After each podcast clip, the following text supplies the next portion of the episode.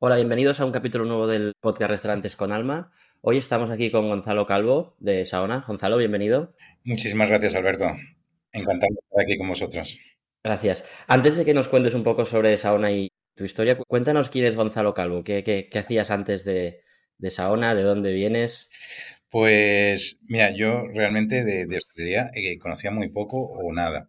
Yo vengo de, banca, empecé, mis comienzos fueron en banca, eh, luego, bueno, pues tenía como esa, ese, interés en, emprender y aparte estaba desplazado en Barcelona y la forma de, volver a Valencia era montando algo propio, monté el tema, eh, bueno, agencias inmobiliarias y bueno, en ese afán emprendedor pues llegué a tener 45 agencias inmobiliarias de intermediación inmobiliaria entre propias y franquiciadas, pero bueno, nos llegó la crisis de año 2008, 2010, 2012. en ese momento es un momento muy duro porque dices, oye, la empresa que he creado, ya tenía 15 años esa empresa, eh, había funcionado muy bien, era un referente de la comunidad valenciana en cuanto a intermediación inmobiliaria, y intentas, bueno, pues aguantar, pones hasta el último euro intentando aguantar, decir esto se va a acabar, esta crisis, oye, al final eh, llegará a su fin, pero bueno, llegó el año 2012 y me acuerdo en noviembre del año 2012 que ya me di cuenta que, se había acabado absolutamente todos los recursos,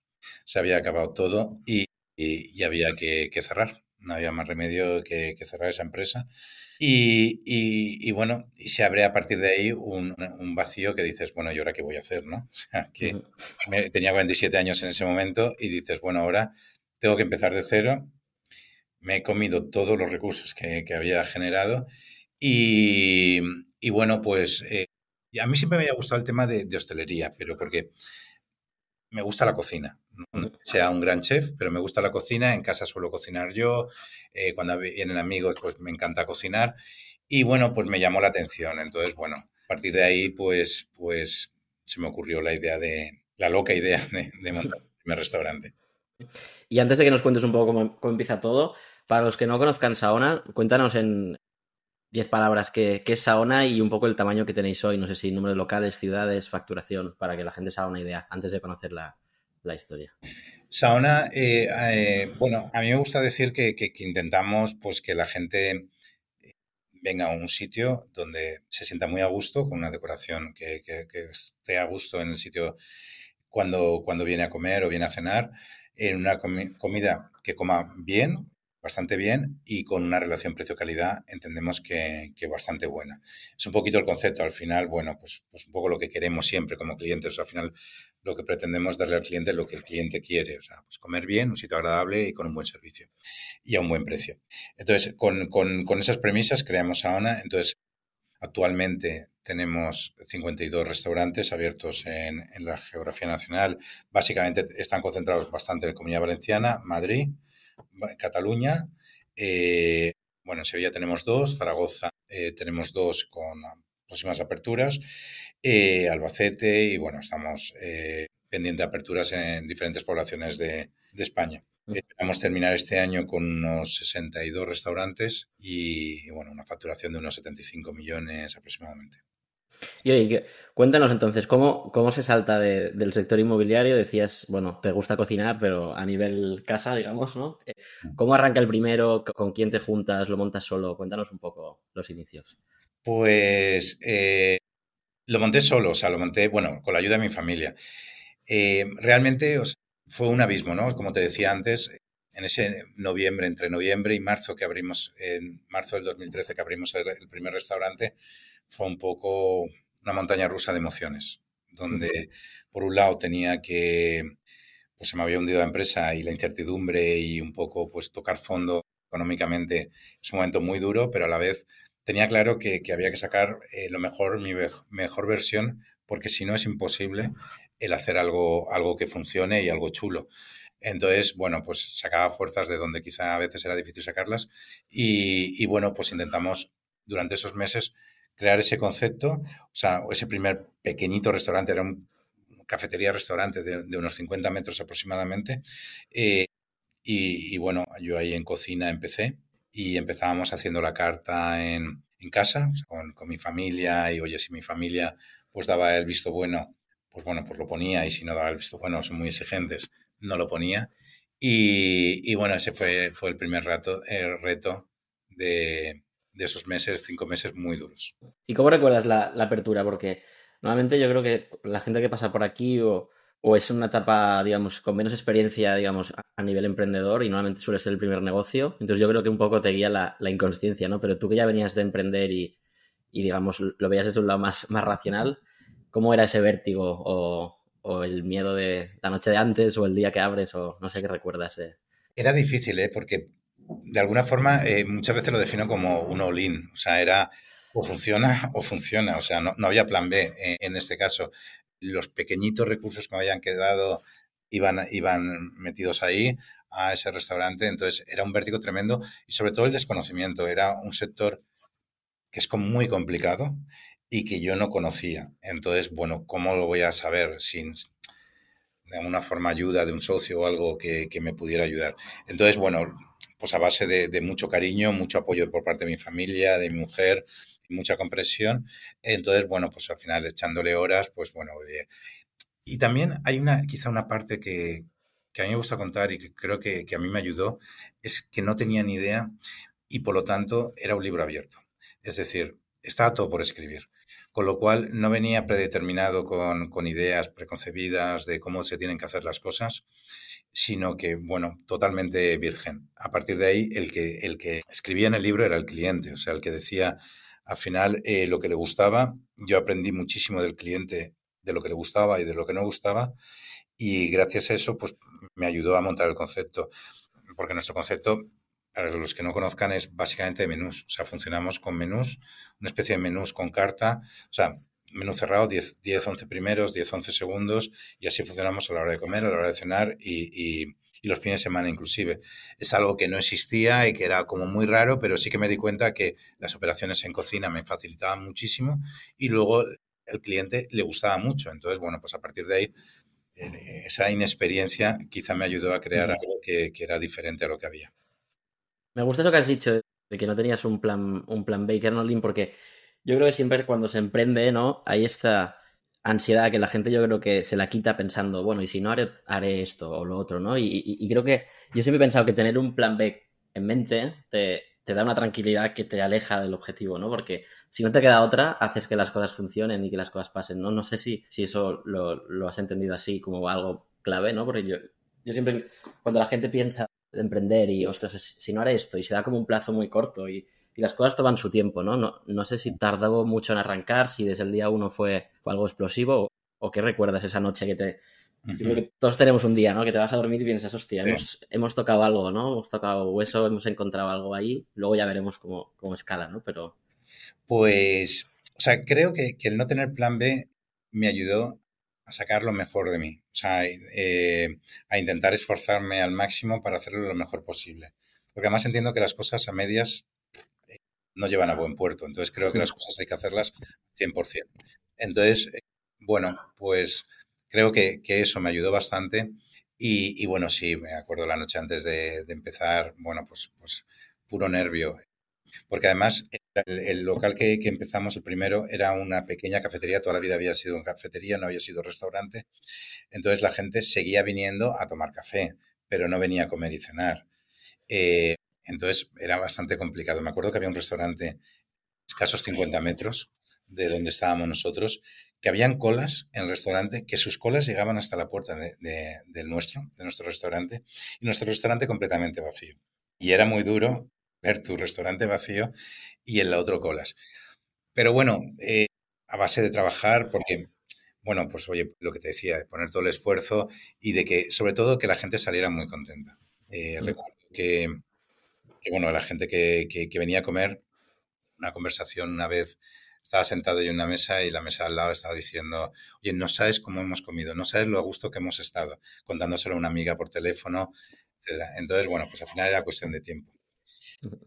Y hoy en día ese restaurante ha cerrado y, nosotros, por suerte, ha ido bien. Las cosas a veces con entusiasmo y cariño se van consiguiendo. ¿Y en qué momento ves que, eso hace clic? No sé si es cuando, cuando empezáis a llenar el primero, cuando, cuando yo qué sé, el tercero ves que funciona y dices, ostras, esto tenemos un modelo que funciona en, no sé.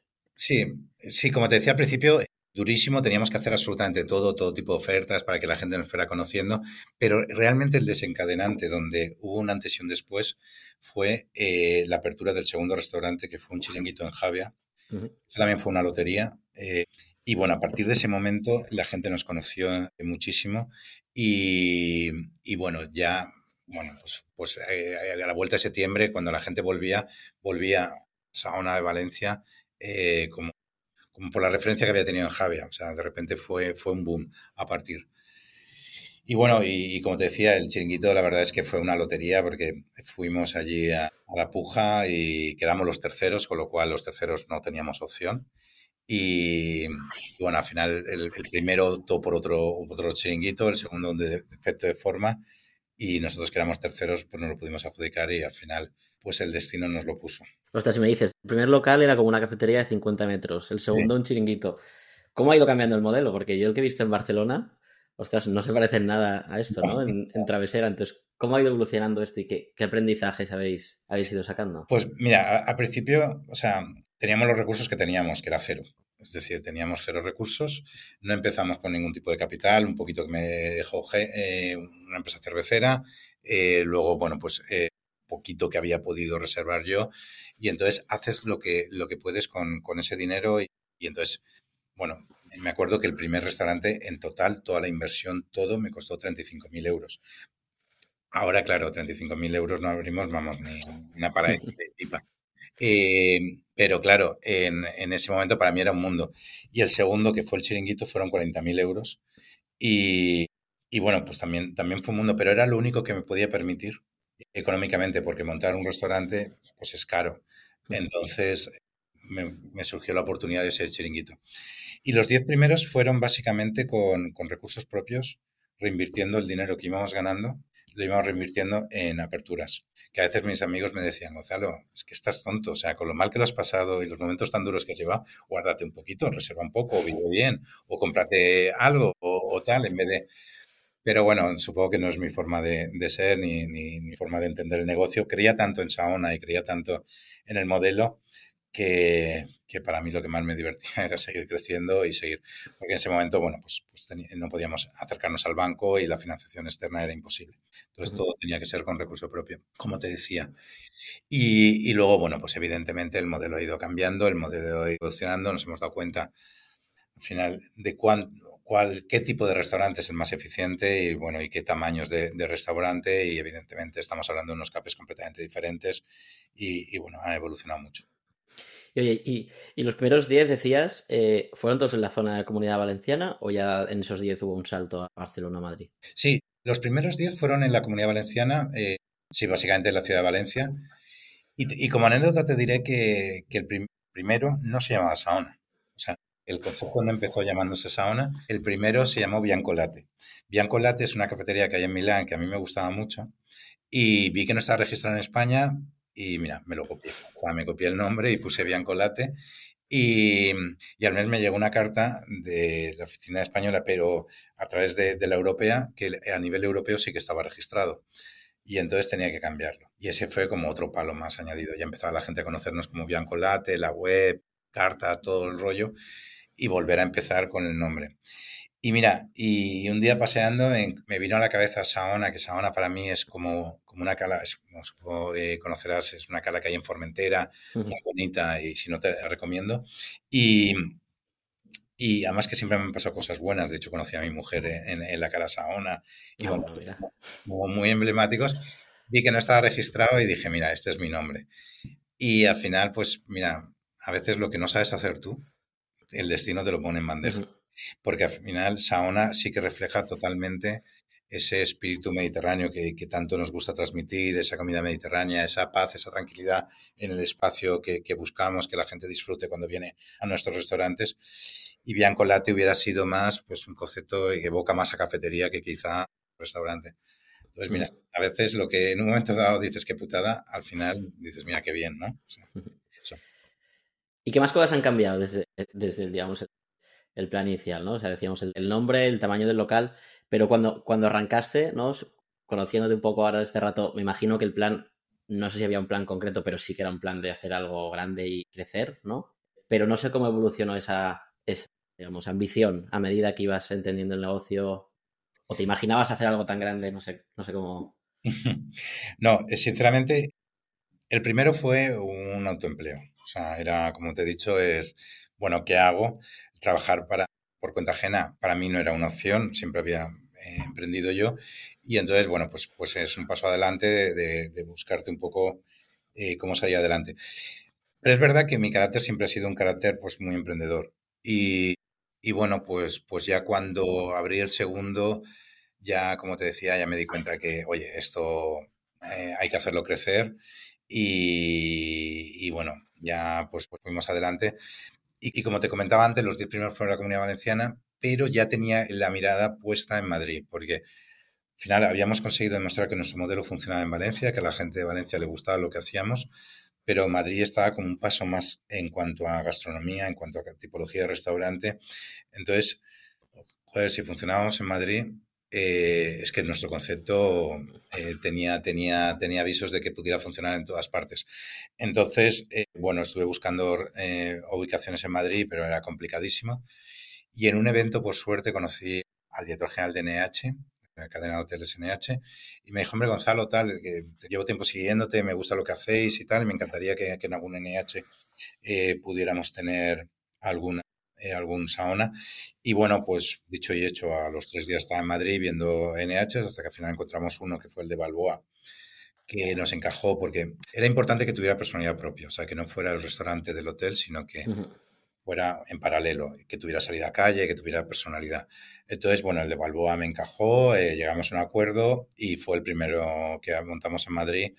Bueno, hicimos una fiesta chulísima, vino muchísima gente, mucho influencer, se dio a conocer mucho y a partir del día siguiente de la, de la fiesta, pues ya estábamos llenos y, y, bueno, pues fenomenal. Y a partir de ahí, pues dije, oye, mira, e, este modelo creo que, lo tenemos que llevar a todas partes, pero para llevarlo a todas partes sí que habían como dos premisas muy importantes para mí. Primera era estandarizar la comida, porque nuestro tipo de comida, pues, bueno, platos de todo tipo, y al final dependemos del cocinero. Y dependemos de que el cocinero siga los procesos que le hemos marcado. Y por desgracia, no siempre se siguen a rajatabla. Entonces, eso te creaba una incertidumbre de llegar a un restaurante y encontrarte, pues, que que no comes igual que en el otro y que comes peor. Me acuerdo un día que llegué a Madrid y un arroz que digo, o sea, esto no lo podemos dar a los clientes, o sea, vamos a dar el alto fuera, o sea, imposible. Y, digo, así no vamos a poder crecer, o sea, esto es insostenible. Entonces creamos eh, una cocina central donde empezamos. A... Es verdad que, todos los platos se tienen que terminar en el restaurante, pero sí creamos las bases para intentar que el factor humano o el fallo humano sea lo mínimo posible. Entonces creamos esa cocina que nos ayudó muchísimo a poder estandarizar eh, la calidad de la comida en todos los restaurantes. Es el primer paso y segundo paso, digo, tengo que rodearme de, un equipo muy potente profesionalmente que me ayude en este proceso de expansión. Y, y entonces, bueno, pues eh, fichamos a un equipo que, que ya venía del sector hostelería, eh, encabezado por Eduardo Céspedes, que, que, bueno, que es el CEO de, de, la compañía, que me ayuda muchísimo en todo este proceso. Y, y bueno, eso nos ayudó poder crecer y a llegar a donde, a donde estamos hoy en día. Junto con, con, otra alianza muy importante que fue eh, la entrada de, de Miura, capital de la empresa. Que si quieres te cuento un poquito. Sí, yo creo que es interesante porque obviamente yo creo que España es un, es un, un uno de los países yo creo con más actividad en restauración y a la vez con más M&A o, o, inversión de fondos, ¿no? Y yo creo que todos los que estamos en el sector es interesante conocer cómo, cómo funciona un poco, cómo, lo que nos puedas contar, obviamente. Claro. Bueno, pues mira, básicamente cuando, cuando llegamos a Madrid, que ya teníamos 11 o 12 restaurantes, eh, se empezaron a interesar fondos por, por nosotros, eh, por el concepto y, y, bueno, pues yo la verdad es que me dejé querer. O sea, aunque quería, quería seguir creciendo y quería seguir teniendo el control y estaba súper, y sigo, y en ese momento súper ilusionado con el proyecto, eh, pero bueno, la verdad es que bueno, como he dicho que, antes que, tocar fondo, bueno, pues, pues, ya lo había experimentado. Y también te digo que no pasa nada. O sea, que al final tus amigos son tus amigos y tu familia es tu familia. Y todas las personas que quieres siguen estando ahí, las que de verdad quieres. Entonces no es el fin del mundo. Pero bueno, como ya lo había experimentado, también tengo que decir que no, había, no me apetecía demasiado experimentarlo por una segunda ocasión. Y entonces, bueno, era, bueno, pues en parte, en parte por hacer caja de, una parte de, lo que, de lo que había hecho y por otra parte seguir creciendo. Entonces, bueno, se interesaron varios, como te decía, y bueno, no nos acabó de encajar, no llegamos a un acuerdo y bueno, empezamos un proceso un poquito mejor organizado y hablamos con diferentes fondos. Y, y bueno, al final, el fondo, lo que muchas veces pongo como ejemplo es como casarte, pero más complicado porque el divorcio no es tan fácil. O sea, te casas, te equivocas y bueno, oye, pues mira, es una desgracia, pero te divorcias y ya está. Pero en este caso no es tan fácil el divorcio, entonces daba mucho vértigo. Y en el caso de, del fondo Miura me dio la sensación, y luego se ha ratificado durante el tiempo, que respetaban muchísimo al empresario, que respetaban mucho sus ideas, su forma de trabajar y no venían a tomar el control, sino venían a apoyar eh, en esa expansión. Y, eso quizás es lo que más me gustó y, bueno, luego, como te decía, se ha visto reflejado durante estos cuatro años y medio que llevamos juntos.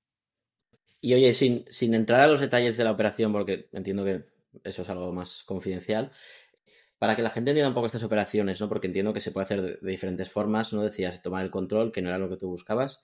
O sea, entiendo que en este caso, o, vamos a hablar en general en, opciones, ¿no? O sea, los fondos toman una participación minoritaria, ¿no? Pero relevante, entiendo, ¿no? Inyectan fondos a la empresa y a la vez hay un secundario en que se compra parte de los fundadores, que en este caso serías tú, ¿no? Y, se hace un plan de crecimiento conjunto, ¿no? Que, que se trabaja, entiendo, de forma conjunta, ¿no? O bueno, no sé si puedes contar. Sí, te explico. O sea, eh, en el caso eh, concreto mío, sí que, sí que yo quería en principio eh, no vender la mayoría. O sea, mi, mi objetivo era que entrara un fondo en minoría.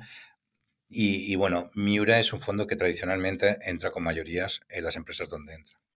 Entonces, al final, ya muy avanzado el acuerdo, le dije a Miura que lo sentía mucho, pero que, que no, que no quería vender yo un 65% de empresa y quedarme con un 35%, porque me daba miedo un poco pues perder esa esencia, perder la ilusión, perder ese compromiso que, teníamos ya puesto en marcha. Y bueno, eh, y me decanté en principio por otro fondo que sí que, eh, digamos, entraba en minoría. Pero bueno, al final Miura, pues con, con, mucho empuje y muchas ganas, me dijo, oye, bueno, bien, vale, si tenemos que entrar en minoría, entramos en minoría, entramos con el 49%, y entraron con un 49%. Sí que les di la posibilidad de una opción al cabo de unos años, eh, de que pudieran ejercitar un 15% eh, al cabo de, X años y se cumplían una serie de hitos, etcétera. Y bueno, se cumplieron el año pasado y, actualmente tienen ya ese 65%. Eh, pero bueno, la operación realmente fue cash out, o sea, no, no fue meter dinero en la empresa, digamos, fue para los accionistas. la operación y lo que sí que se hizo, bueno, pues se profesionalizó, ayudó a profesionalizar y estructurar mucho la empresa. Antes íbamos mucho por intuición, mucho, oye, yo creo que hay que ir por aquí y tal. Bueno, pues a poner un poquito orden a todo eso que, tenemos en la cabeza muchas veces y esa ilusión, pues ponerla en el papel y, ponerse orden, que hace falta. Oye, y, y desde fuera, ¿no? Escuchando todo esto parece una historia bonita y maravillosa, pero me imagino que, desde dentro pues, ha sido muy duro, ¿no? ¿Cuál es el momento más, más duro que recuerdas? No sé si en algún momento con 20 locales, 30 locales, me imagino que con el COVID o, alguna situación más así de tensión. Mira, la verdad es que cuando miro atrás, ahora hemos cumplido 10 años y cuando miro atrás, eh, la verdad es que lo guardo todo con muchísimo cariño. Para mí los momentos más duros, siempre lo digo, es eh, los primeros cinco meses, o sea, los cinco meses que duró desde que cerré mi empresa hasta que abrí esta. Que de hecho coincidió el día que entregué las llaves del de, último local de mi anterior empresa, por la tarde recibí las llaves de, del local, del primer local, del único que teníamos en ese momento, eh, de Saona. Eh, entonces, ese momento quizás fueron los más duros porque no sabía lo que iba a hacer, cómo lo iba a hacer y si a la gente le gustaría. Era un vértigo tremendo. Luego, quizás segundo momento duro, quizá cuando, cuando abrimos Madrid y entender que, que, las operaciones son muy complicadas cuando no estás encima. Y, llegar a Madrid, mucha frustración, ver que, que, las cosas no se están haciendo como a mí me gusta. Eh, y bueno, eso fue muy frustrante. Hasta que al final, pues tardó un poquito de tiempo, pero conseguimos, digamos, organizarlo a través de la cocina central, de, de, eh, esta, nave donde, donde provienen un poco todos los productos. Eh, pasó una época bastante, bastante complicada. Y luego, respecto al, si nos vamos al, lado contrario, el momento más, más feliz, si tienes que dar con un, con un momento de, toda esta historia, que aún sigue, pero que... O sea, de verdad que los momentos felices son prácticamente todos los días, eh, y no, no, es por decir, pero, pero son casi todos los días, porque cuando veo lo que hemos hecho, porque al final lo hemos hecho entre todos, eh, y nos juntamos con el equipo, y, o sea, es imposible, ahora mismo somos, somos 1.200 personas las que trabajamos, muy difícil juntarnos las 1.200 personas, pero sí con, con bastante parte del equipo. Cuando veo esas muestras de apoyo y esas muestras de cariño, pues, pues son momentos muy gratificantes. Y el COVID, por ejemplo, que me preguntabas antes, fue, fue un momento también un poco en ese sentido, porque es verdad que, que fue muy duro, porque de repente tuvimos que cerrar, es decir, como todo el mundo, nos ayudó un poco a, reinventarnos y a, y a, poner un poco de pausa y un poco de orden en todo lo que llevábamos, porque llevábamos un ritmo frenético. Pero también hubo momentos muy bonitos de mensajes de, trabajadores que lo estaban pasando mal, porque yo lo estaban pasando muy mal, eh, en situaciones complicadas, y llegar mensajes súper emocionantes de Gonzalo, estamos contigo, te apoyamos eh, para lo que necesites. La verdad dices, joder, eh, el cariño de la gente que tienes, para mí es lo más gratificante que he tenido. Vinculado un poco al COVID o no, ¿Qué piensas del delivery? O sea, a nivel, digamos, un poco filosófico, desde, el modelo de negocio que tenéis, no sé si es algo que encaje, que no encaja. Sí, hombre, el delivery es fundamental. Yo creo que, la restauración es fundamental y, lo va a ser cada día más. Creo que, va a seguir ganando algo cuota de mercado.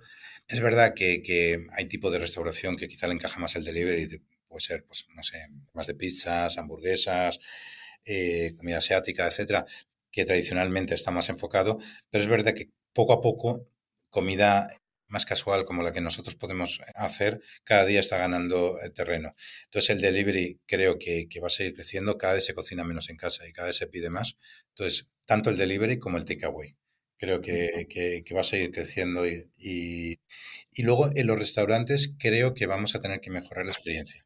Creo que vamos a tener que hacer más cosas para que al final eh, pasen cosas que, que, en el restaurante no solamente se ir a comer, porque ahora mismo comer puedes comer muy bien en tu oficina, pidiendo por delivery puedes pedir, eh, o sea, puedes comer bien. Creo que cada día tenemos que inventarnos para, para mejorar la experiencia del cliente. Oye, y, entrando un poco más en lo, en lo personal, porque yo creo que desde el principio has ido dando pinceladas un poco, ¿no? Eh, sobre el tema. Cuando, o sea, que ¿Qué sientes al, al, vender una parte de, la empresa? No sé si, o sea, decías, no, no quería que cambiara vendiendo la mayoría, pero, pero es una diferencia del día de antes del después, ¿no? Entre comillas, a nivel mental, más allá de, por el cash out. O, sea, o bueno, igual puede ser eso también que, implique, ¿no? Después de la trayectoria, pero... Sí, o sea, en el momento de la firma te tengo que decir que me llegaron a saltar un poquito de lágrimas. Pero lágrimas de, por una parte de emoción, o sea, de emoción, digamos, por, por, por lo que has hecho, joder, al final está dando sus frutos. Por pena también, o sea, un poco sentimientos entrecruzados. Eh, ese día fue, no sé, también pues muy, muy sentimental para, lo recuerdo también pues con mucho cariño, el día de la firma. Pero tengo que decir que al día siguiente estábamos con la apertura de un local en Madrid, me fui a la apertura del local, el sentimiento era exactamente el mismo que el día anterior, lo que sentía por la empresa y lo que sentía por Saona. Tenía miedo, ¿eh? Tenía miedo de una vez haber eh, vendido una parte, si ya no la sentiría tan mía y si ya no sentiría tanta pasión, tanta ilusión por el proyecto. Y tengo que decir que cero, o sea, al día siguiente era exactamente igual, al mes igual y, y no ha cambiado esa, esa pasión que, que, hay que tener para, para levantarte todas las mañanas con esa ilusión decir a por todas y, a seguir creciendo y hacer las cosas lo mejor posible. Sobre todo eso, hacer las cosas lo mejor posible. Oye, y desde la experiencia de, hacer operaciones de ese tipo y, habiendo hablado con más de un fondo en el, proceso, ¿no? O sea, obviamente no por lo que cuentas, pues con, con Miura ha ido todo bien.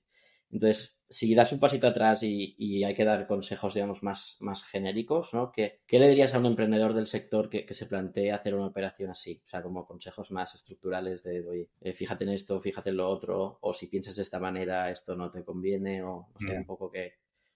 A ver, yo lo que aconsejaría es que, es que hablara con bastantes fondos. O sea, primero creo que, que el feeling que puedes tener con las personas que al final vayan a llevar la gestión, no, no, no quizá el dueño del fondo, o sea, máximo responsable, sino las personas que luego vas a tener tú el día a día, que haya ese feeling que yo creo que es necesario, creo que es importante. Entonces, que, primero encuentres eso y segundo, que, hables con empresas que hayan sido participadas por, ese fondo.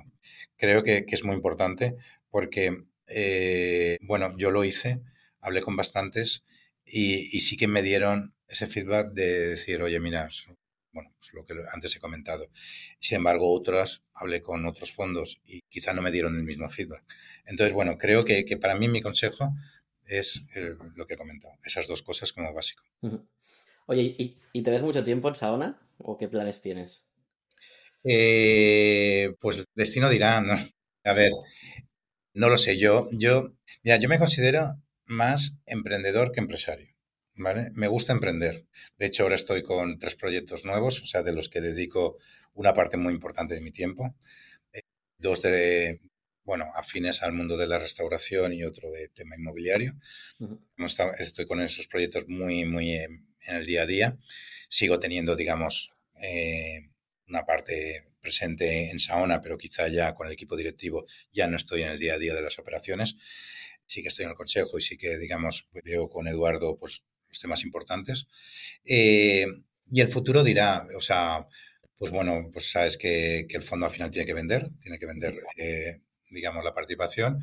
Y a partir de ahí, pues dependiendo de quién venga, qué venga a hacer, sobre todo, y si también le interesa que yo siga o que no siga, pues veré. Yo sigo manteniendo ilusión Saona, pero, pero bueno, quizá ya un poquito más, ya sin estar tan en el día a día. Y oye, y y con tu trayectoria en el sector de, haber entrado sin, saber nada, por así decirlo, ¿no? Con todo lo que has aprendido, eh, ¿qué consejo le darías a, al Gonzalo que empezó?